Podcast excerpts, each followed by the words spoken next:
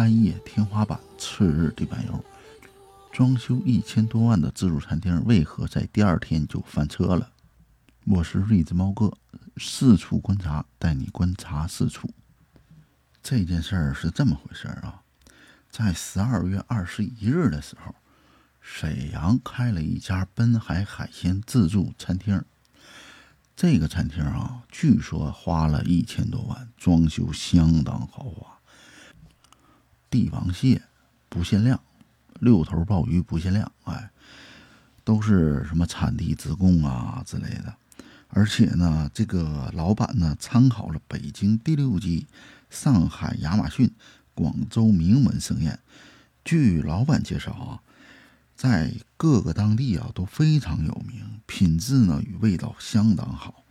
他将这种火爆的自助餐模式啊带到了沈阳来，结果没想到在开业第一天就遇到了很大的争议，让很多顾客啊在网上进行吐槽，导致了第二天门可罗雀，几乎没有人去了啊。为什么会在？广东、上海、深圳当地非常有名的这种模式，在东北沈阳不好使啊！今天来给大家讲一讲为什么。究其原因啊，完全是因为南方老板不懂得东北食客的这种心理啊！你说他整的啊，小锅一点点儿，只能放进去三只飞蟹。说给一个顾客一只桶，随便装海鲜。问题那个桶啊啊，也就比碗大不了多少。三只飞蟹放进去，这个螃蟹自己都能蹦出来。然后更别提那个小锅了啊，完全是旋转火锅那种小火锅啊，一人一个小锅，放一点儿，哎，就完事儿了。帝王蟹呢，限量。不是说一个人给你一只那么大的大螃蟹啊，这是切成块儿的，一个人一个小盘儿，也就给你装个两三块儿，然后你放到锅里，等开一锅二十分钟，限时三个半点，基本上你吃个三锅到四锅也就到头。然后呢，午餐二百五十八，晚餐三百九十八，这个价位在沈阳。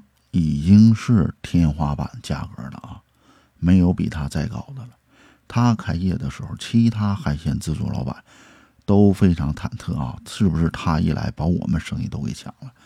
没想到，反倒是衬托出来其他海鲜自助老板的商业良心了。这件事儿是怎么爆出来的呢？是因为啊，有一个五爱市场的一个大哥。咱们叫他面具哥，他去完这个奔海海鲜自助，然后回来戴上面具啊，主要是怕人报复，发了一条抖音去吐槽这个海鲜自助是什么样的，表达了一下感想。没想到啊，这一条在抖音上爆了，所有的探店全部被打脸，一百多个探店账号说。帝王蟹不限量，鲍鱼不限量，海鲜不限量啊！结果实际上呢，午餐没有帝王蟹给你看着玩的，哎，大龙虾看着玩的，不好意思，这边没有，上对面站牌去，站半天，每人只能拿一个。然后沈阳的老百姓他不傻呀，钱在自己兜里，谁给你捧那个场啊？你说对吧？按沈阳现在的物价，一个盒饭十五，三百多块钱够半个月的中午伙食了，对吧？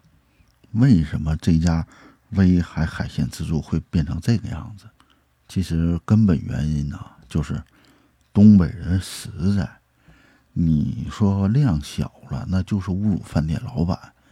结果你这个海鲜自助来了那么大一点小锅。然后二十分钟不开，给了一个小桶，就能装三只肥蟹，那老百姓那能没意见吗？沈阳人都是吃惯那种蒸汽锅的，就是一大锅里边放上多少都没问题。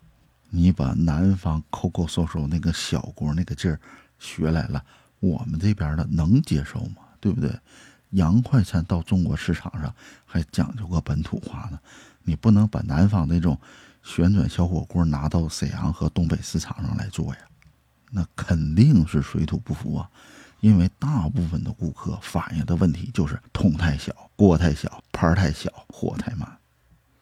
你品质和口味再好，你量上不去，东北市场不认呐。去年有一句话怎么说来的？